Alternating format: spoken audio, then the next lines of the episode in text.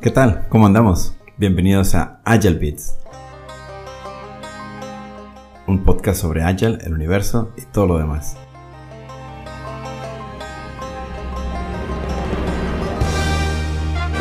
Aquí hablaremos sobre las diferentes metodologías ágiles, sus posibles implementaciones y cómo lograr una transformación digital exitosa, bit por bit. Esta semana, señor, con, con toda la paranoia de, de- Está de moda ser paranoico. de la moda del, del virus de moda. Sí, del supervirus de superman. Oye, pues las compras de pánico están al, a- a-. ¿cómo se llama? Al- a la orden del día está todo vacío, no hay no hay papel, no hay este no hay algunos perecederos, no hay. Eh, ¿cómo se llama? eso? antibacterial por ningún lado, agua, eh, bueno, pues, de cuenta que terremoto va a haber una cosa.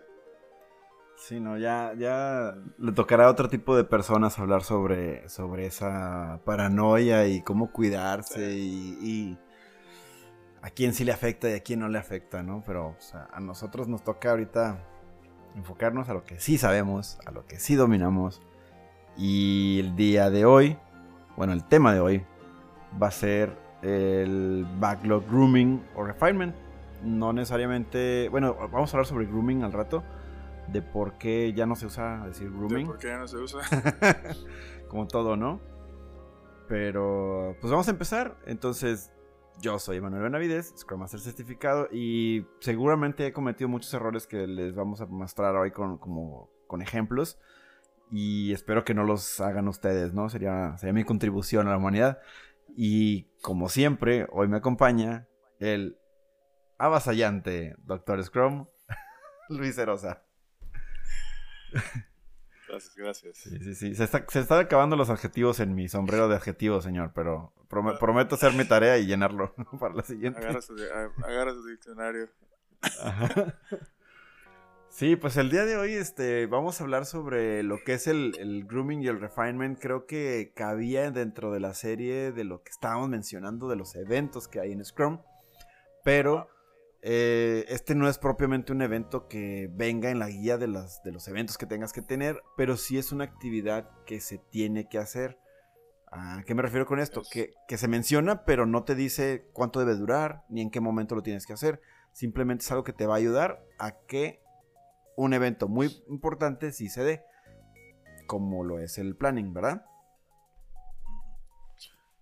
Digamos que el refinement o el grooming, eh, su propósito es como realizar trabajo previo antes de la planeación para que la planeación no se te haga eterna, como que habíamos comentado en el episodio anterior. Ajá, en Entonces, el planning. Teóricamente podrías no tener un- una sesión de refinement, siendo que en el entendido que del equipo estás eh, comunicándose constantemente y están compartiendo información, y están dando su feedback, están revisando los requerimientos slash historias constantemente, andan haciendo preguntas y el pro owner también está disponible y toda esa conversación fluye así bien bonito y, los, el arco iris este, pasa y el unicornio, pero eso no pasa y como Ajá. sabemos que no pasa, entonces es muy recomendable que pongas un- una reunión, cuando menos Ajá. una, Ajá.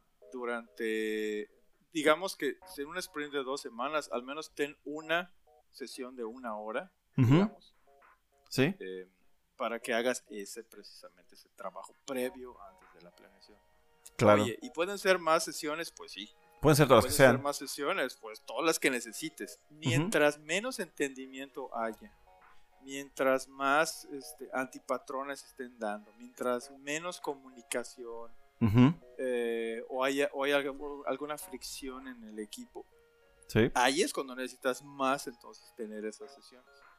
Oye, pero es que no podemos dedicar dos horas al día, todos los días. Bueno, pues entonces ponle media hora, Ajá. tres veces a la semana. No sé, la cosa es que empieza a ejercitarse ese músculo y hábito de estar conversando y estar tratando de mejorar esas historias y tenerlas más bonitas, brillantes y este, claras, etcétera.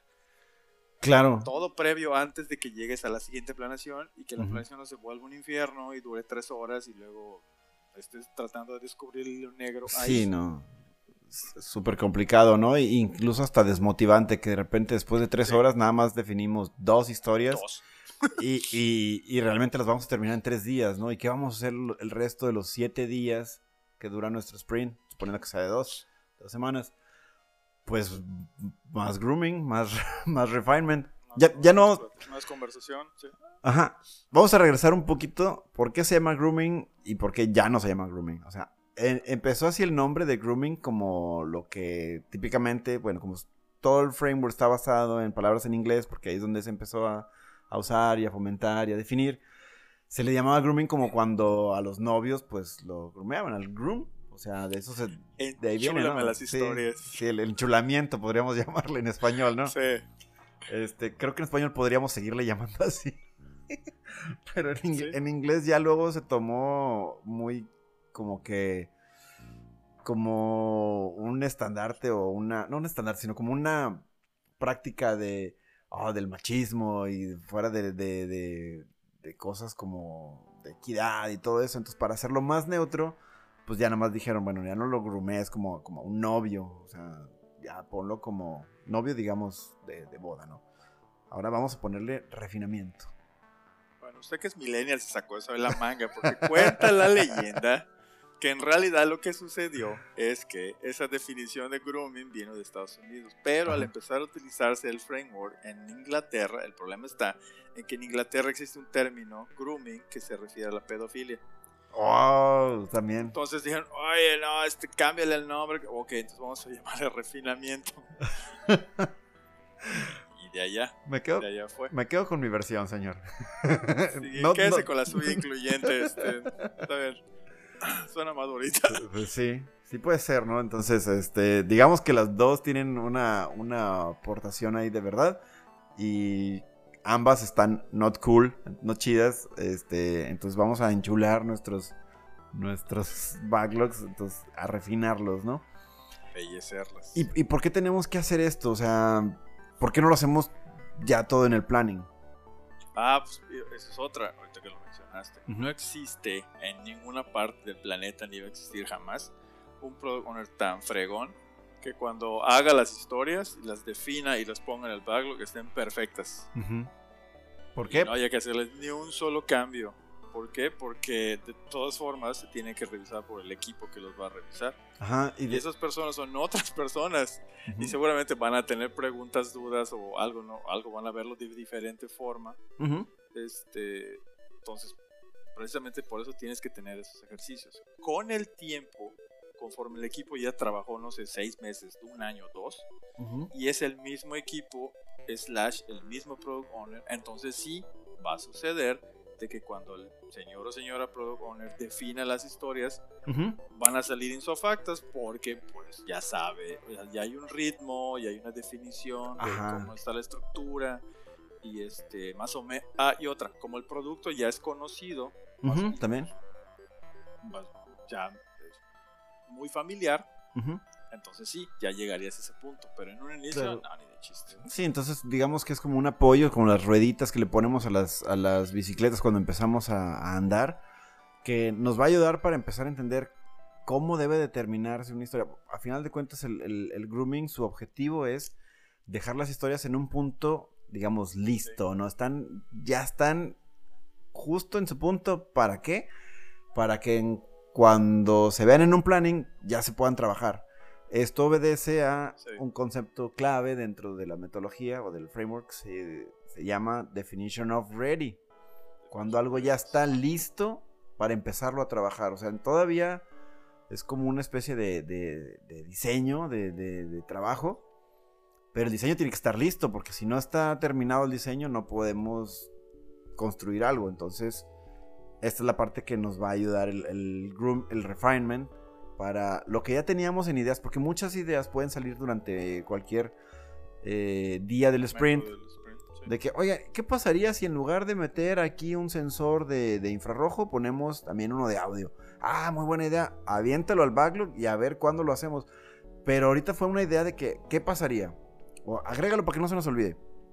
Y va a llegar el momento en el que con el con el refinement, oye, alguien propuso esta idea, checa lo que decía, ay, no dice nada más que incluirlo. Bueno, vamos a ver de qué se podría haber tratado, vamos a definirlo y ahí es donde entra esta, esta técnica, ¿no? De, del, del refinement, de poner la historia de manera que esté lista para trabajar. Y para poder estar lista, ¿qué deberíamos de tener? O cómo debería quedar la, historia. Bueno, cuando normalmente, bueno, lo que sucede cuando defines, como dices tú, eh, historias son como que deseos. Ajá, sí, la lista de Santa Claus. Cosas que se, la lista de Santa Claus, cosas que me gustaría o que estaría buenísimo que, que el producto o solución o proyecto tuviera o incluyera. Como dices, bueno, pues suena bien, vamos a meterlo en el backlog. De nuevo, el backlog es todo ese wishlist gigantesco de cosas que el producto o proyecto este, puede, podría contener. Exacto. Ahora, en ese momento tú no dices, ah, esto sí va a suceder y va a suceder en esta fecha y, o sea, no tienes ese detalle. Y otra es que igual el product owner todavía tiene que consultar cosas con negocio, hay cosas que no están definidas, hay dependencias que todavía no están seguras, o sea, no, no estamos seguros, etc. Entonces, precisamente tienes que regresar a esas historias después e ir incluyendo esas, esos detalles. ¿Cuándo van a estar listas? Tú lo mencionaste y eso es muy importante no es que signifique que están listas para una persona. O sea, no porque al product owner le pareció que ya están listas. Ajá. Ya están listas. O, no, o, también no porque a, los, a las personas de desarrollo del equipo está lista para ellos, ya está lista. O, el de o, la, o, la, o la parte del equipo de pruebas. O sea, no. Es ¿Cuándo dices que se puede definir que están listas las historias? Es listas para comenzar a trabajarse. O sea, que ya tienen un detalle tal que si tú esa historia la tomas y la metes en un sprint, el equipo puede en ese momento empezar a trabajar en ella y conseguir un avance. Exacto. Puede ser que hayan cosas pendientes todavía, pero deben ser mínimas. Oye, contestar esta pregunta o conseguir esto, este dato o, o, ¿sí? o conseguir una cuenta de usuario Cosas mínimas. Lo que no debe suceder es, ah, sí, ya está lista, ok, vamos a empezar a trabajar en ella. Ay, ¿y esto? Decía algo sobre esto, pero no, no, lo habíamos platicado. Oye, no, oye, pero aquí necesitamos este, platicar con este otro equipo, porque ese otro equipo es el que tiene el control de esos datos y nosotros no tenemos acceso.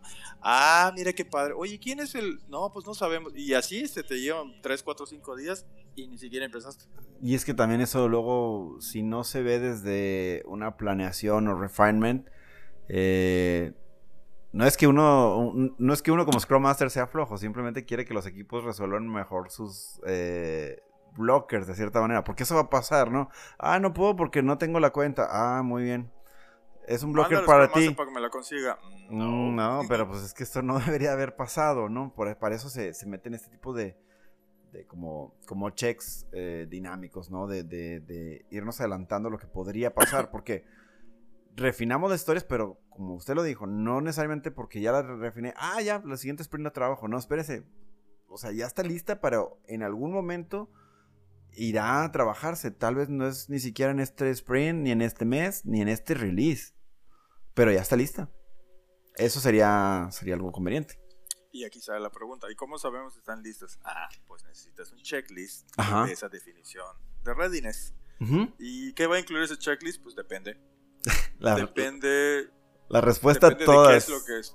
Depende de qué estás desarrollando. depende del producto, depende del equipo en sí. El equipo igual puede definir, este, y de hecho debe de, debe de entrar el, equipo y contribuir con que, bueno, es que nosotros pensamos, sentimos que para que la historia esté lista necesita tener, pues que esté definido qué es lo que qué, es lo que se quiere hacer, qué es lo que se quiere hacer, este, un ¿Para criterio mínimo de aceptación, más o menos para cuando se, se, se necesita tenerlo ya pues, este, listo. Eh, ¿Qué más? Oye, ¿alguna, ¿algún documento de referencia técnica? En caso que hace falta una documentación que nos diga más detalle. Eh, ¿Qué más? Screenshots. Claro, claro. wireframe, algo. O sea, y de nuevo, depende de lo que está, de lo, del producto que se está desarrollando. desarrollando.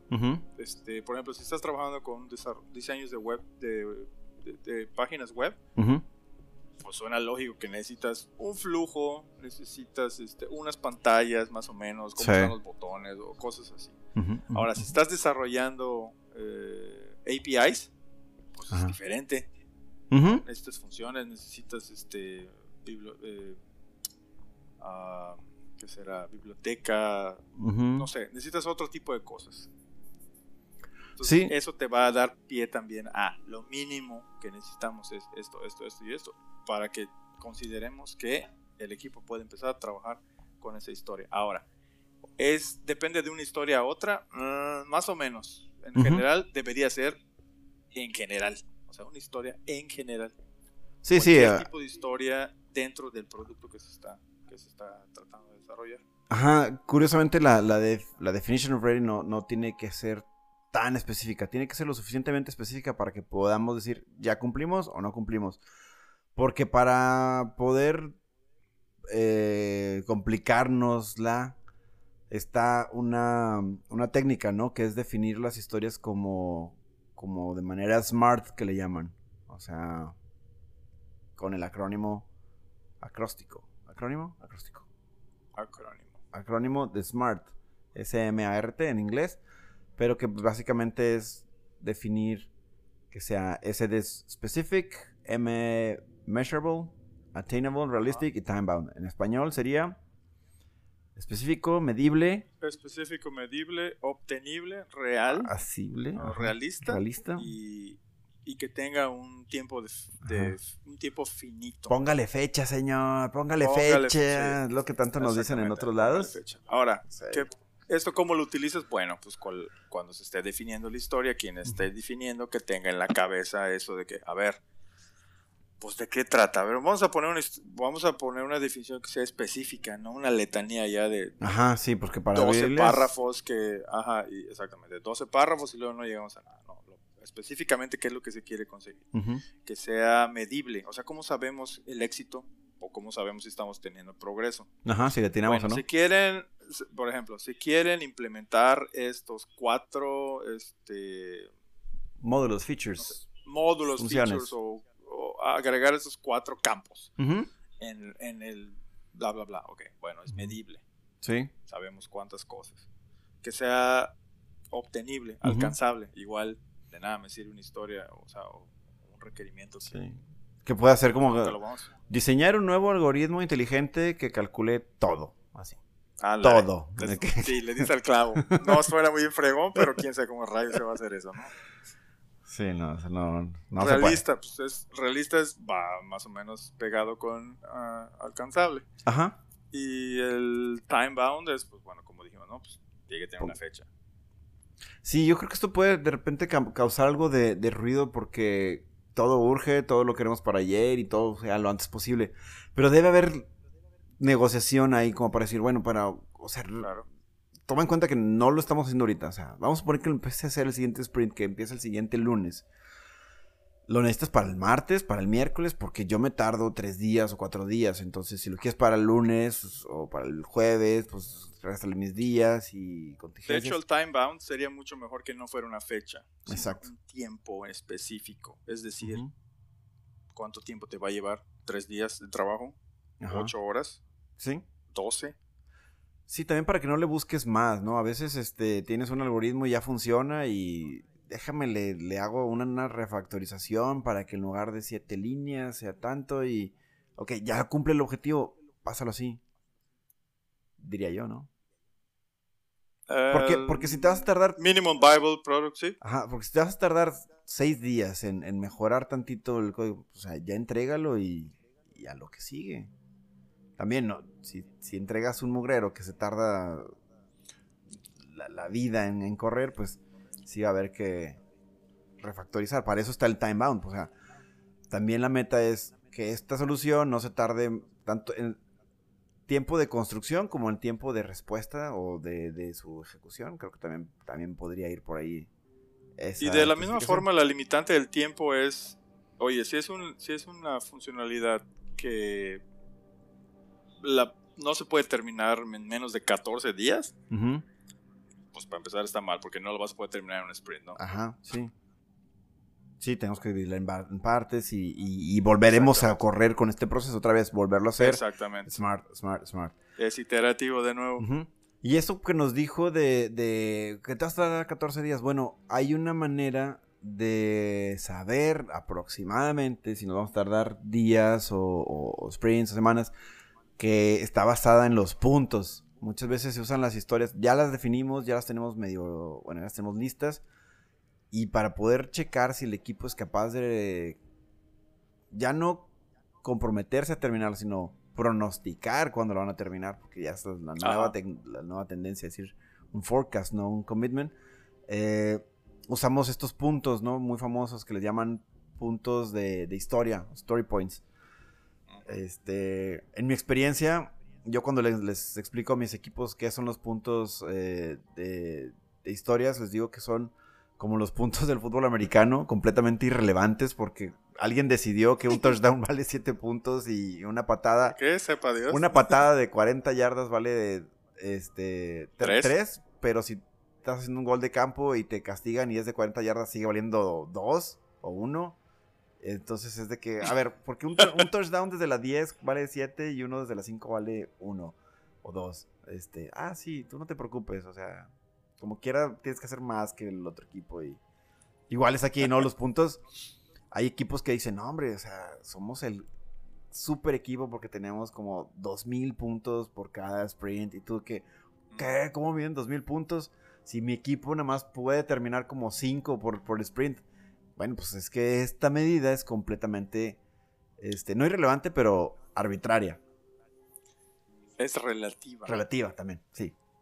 Sí, y es que puedes tener tres equipos y un equipo estima en puntos eh, en base 10, o sea, 0, 10, 20, 30, 40, 50, 60, y, hay, y tienes otro equipo que dice, no, no, no, a nosotros no nos gusta ese, ese estándar y vamos a estimar en base de Fibonacci, Ajá. 1, 2, 3, 5, 8, 13, 13, y etcétera. 21. Y otro te puede decir, no, pues nosotros vamos a es- este, ponerle el eh, número de canicas. 5 canicas, 2 canicas, 3 canicas, Ajá. 28 canicas, etcétera. O sea, O los que relativo. O los que son más, más old school, ¿no? Las canicas podrían ser de que una canica transparente y esta es una, una de metal y esta es una... Puta, La, vida, la- tonina que es más grande y cosas así medio raras. Ah, algo así. Esto, esto, a final de cuentas, ahorita vamos a llegar un poquito más a detalle sobre eh, la métrica.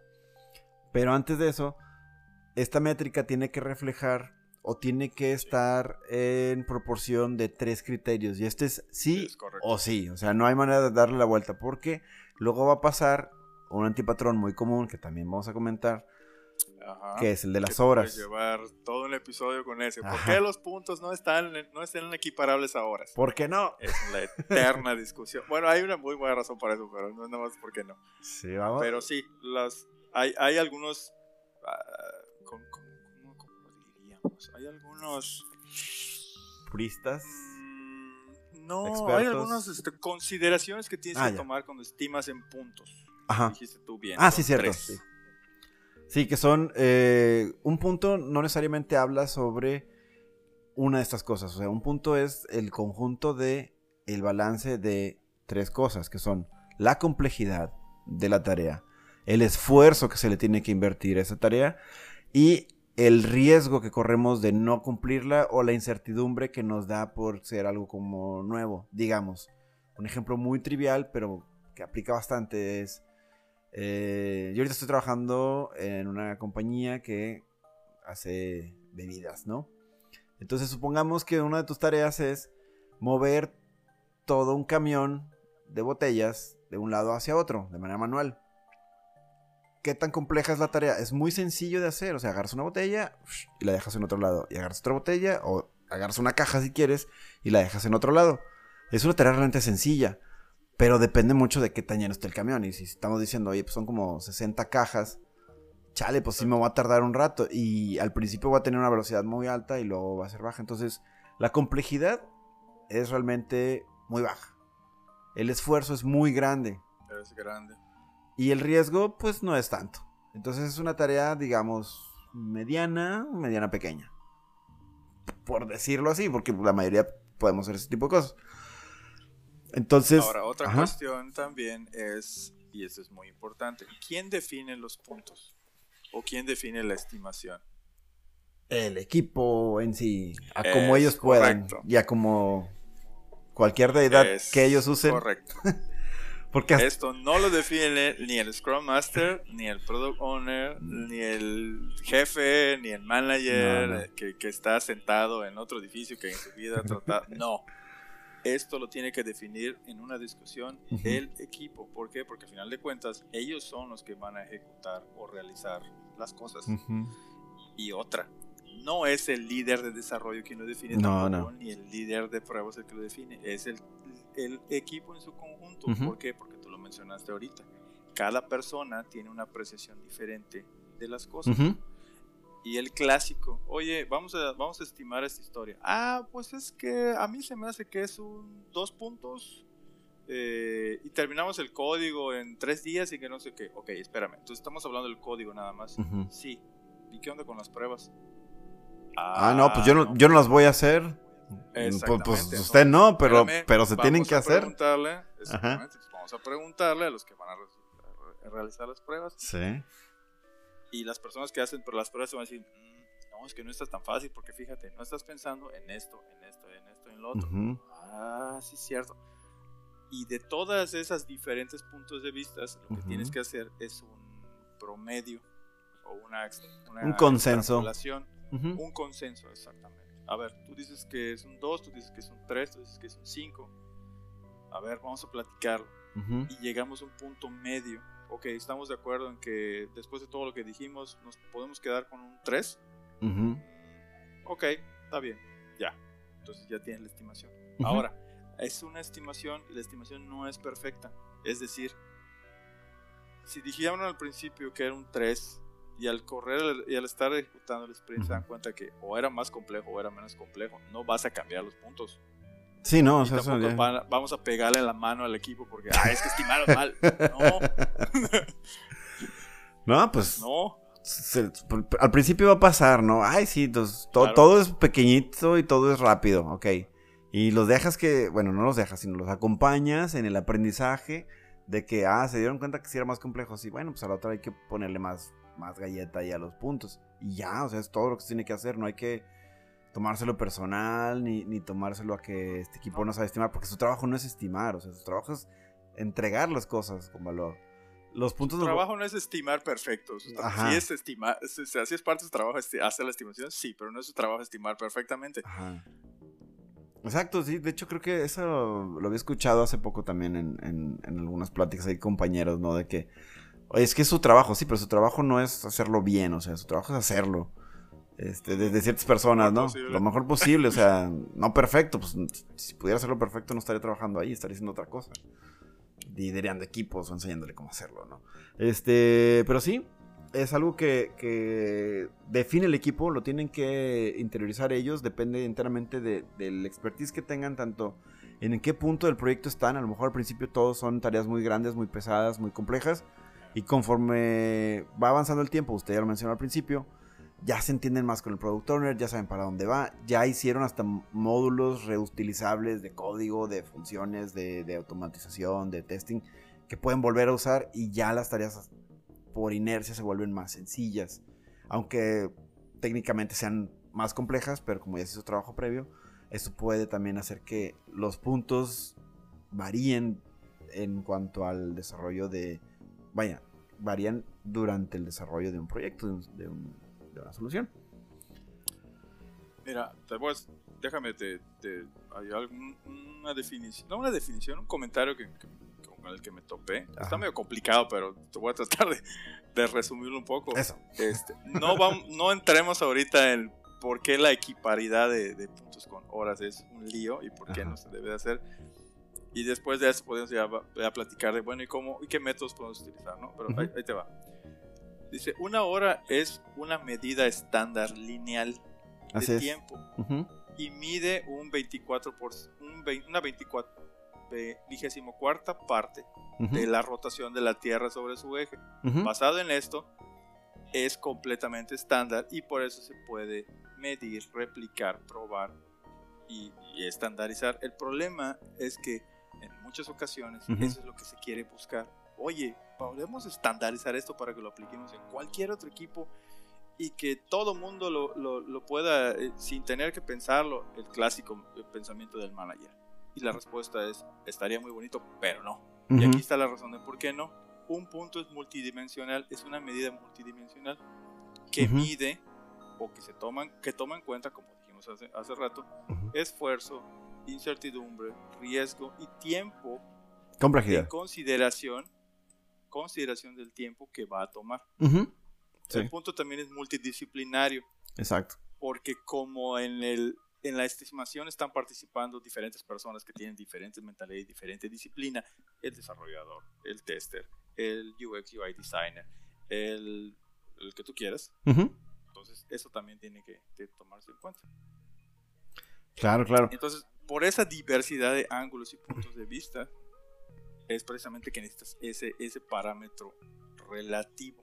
Ajá y luego una un consenso entre todo eso y ya te quedas con un número al final. Sí. Básicamente lo que vimos hace un rato. Sí, tomar en cuenta que aunque yo sea el mismo Scrum Master y ayude a dos equipos diferentes, pueden tener métricas completamente distintas. Y ya regresamos al tema de las métricas.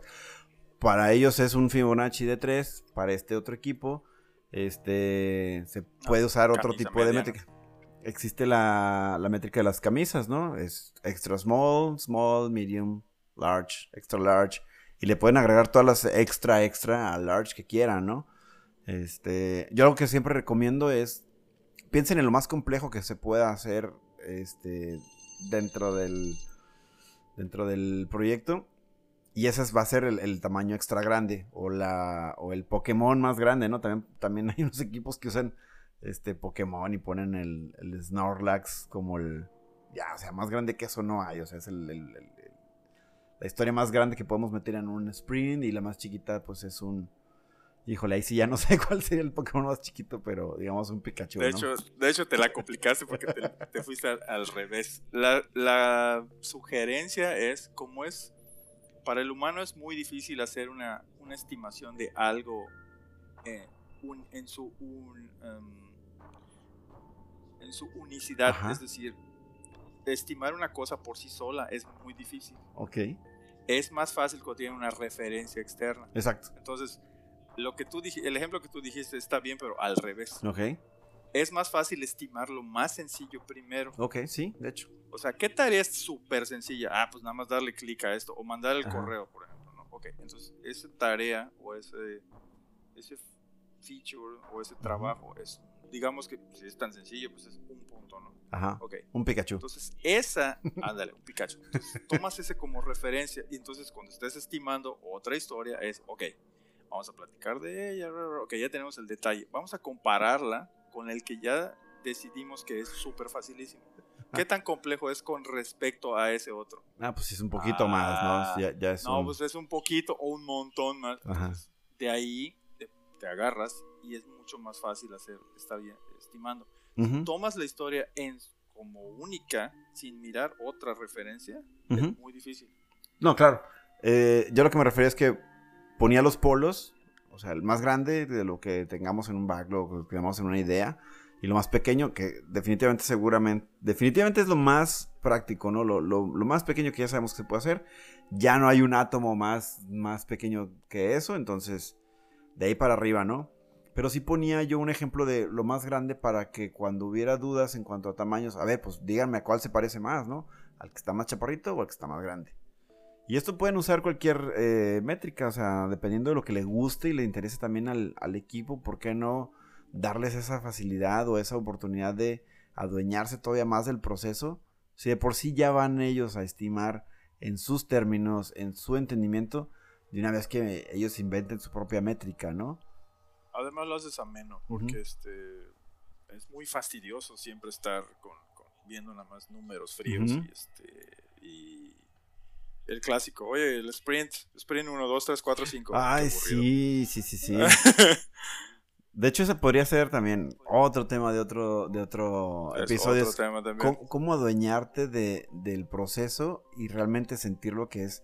O sea, son, son ustedes completamente amos y señores de el desarrollo de este producto. Sí, el product owner quiere que sea de una manera, pero con él van a negociar y él puede decidir cuál va a ser el output, pero no tiene tanta injerencia en cómo le vamos a entregar el output. Y si por dentro tenemos un, lenguaje secreto o algún tipo de, dinámica o de código interno, pues ¿por qué no exponerlo y, mostrarlo también en las mismas herramientas, ¿no? Que si nos encanta tanto Pokémon, pues ponemos eso. Que si los Caballeros del Zodiaco o cualquier tipo de caricatura o para la gente. El nivel de pelea. Ah, el nivel de pelea de ki o de cosmos. Que si son de, si son de bronce o son, son historias de bronce o plata o de, oro o, del mar o de esas cosas de, de Asgard y ese rollo. Sí, sí, sí. No, no, es. No es necesario que toda la organización sepa qué, qué, están haciendo internamente, pero mientras ustedes lo dominen, este, pues adelante, ¿no? Esa es una, una manera de, de adueñarse y de cambiar la perspectiva de cómo trabajar, ¿no? Y creo que aquí podemos ya empezar a, cerrar el tema con las cosas importantes que tenemos que hacer en un grooming, porque ya nos fuimos por, por varios temas que, están relacionados.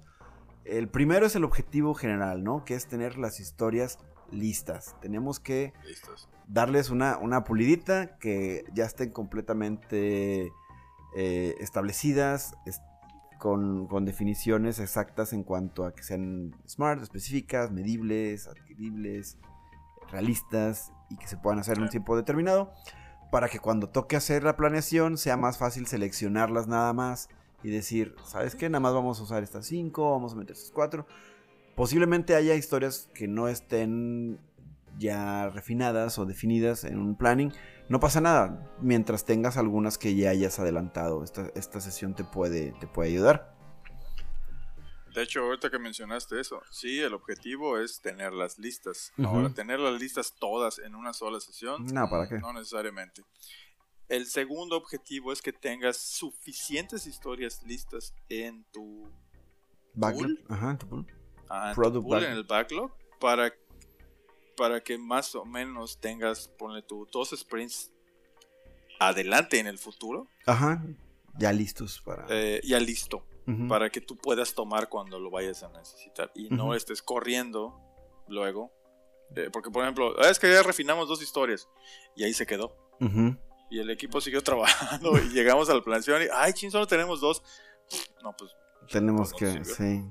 Sí, no, es, lo, ideal es también, nuevamente, el libro nos dice idealmente, en algún punto llegaremos a este nivel de tener dos sprints adelante ya llenos y ya suficiente eh. detalle de lo que se tiene que adelantar y trabajar y entregar en esos, en esos sprints.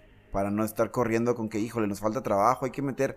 Y luego meten historias que realmente no tienen tanta prioridad, no tienen tanto valor, o no hacen tanto sentido. Ah. Y por querer tener a la gente ocupada. Este, también es una manera de, evitar eso, ¿no? El, tener esta comunicación de grooming. ¿Quiénes deben de estar en el de grooming? Yo sigo diciendo eso, en el refinement. Este, ¿quiénes deberían de estar? Pues sí o sí todo el equipo obviamente de desarrollo. el equipo, obviamente todo el equipo ágil, el product owner a fuerzas. Sí o sí. Esa es otra. A fuerzas tiene que estar porque es la persona que va a traer cuál es la lista de cosas que, que se esperan tener este, a futuro. Eh, y aparte, cuando salgan preguntas, porque van, deben de salir preguntas, este, ese es el momento en que, en que pues tratar de tenerlas ya, o sea, contestarlas. Sí, ideal, idealmente pues, sería cuando... Pues necesitas al Pro Owner. Ajá, porque si luego tenemos el Scrum Master, Y el Scrum Master, pues, pues está porque es el que coordina.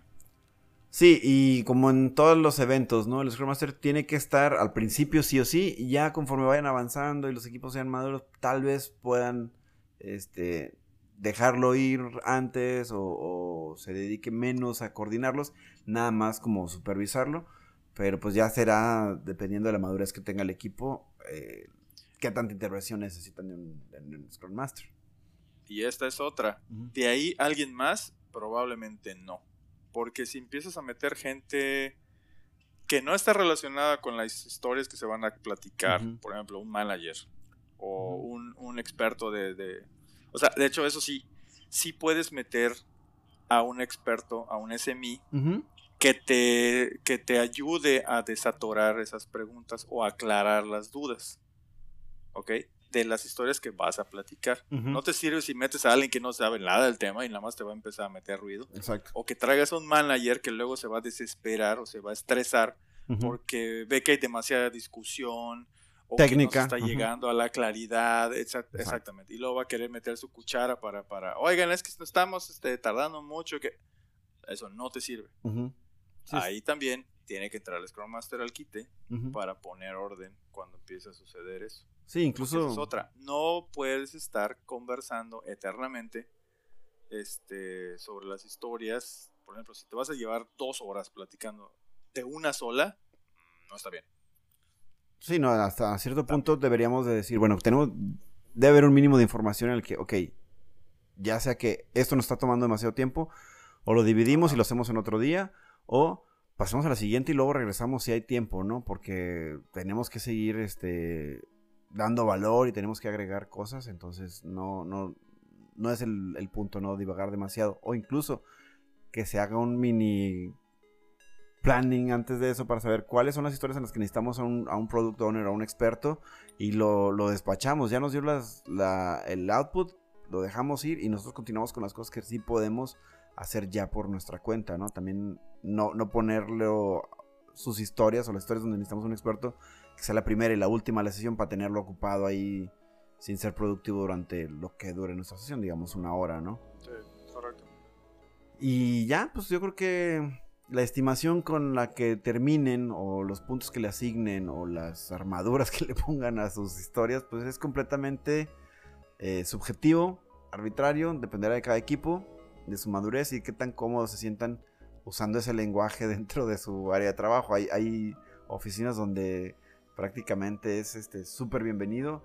Habrá otras donde por falta de práctica estén limitados y tengan que usar nombres aburridos, pero yo creo que deben de tener fe y confiar en que no importa cómo los llamen, que ustedes pueden hacer esa diferencia y quién sabe, a lo mejor ese puede ser el primer eh, golpe de autoridad o la primera muestra de que se puede hacer el trabajo de una manera todavía más divertida, ¿no? Y más personalizada.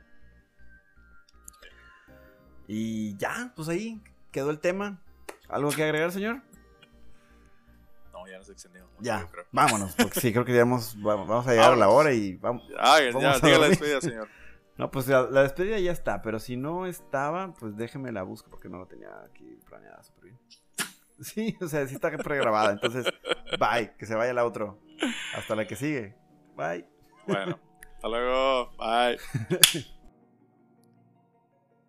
Y eso es todo por hoy. Si les gustó el programa, suscríbanse, compártanlo o déjenlos una calificación en la plataforma donde nos estén escuchando. También nos encantaría escuchar sus dudas o preguntas e incluso feedback en la dirección de correo que aparece en la descripción. Gracias y nos vemos en la siguiente edición de Agile Bits.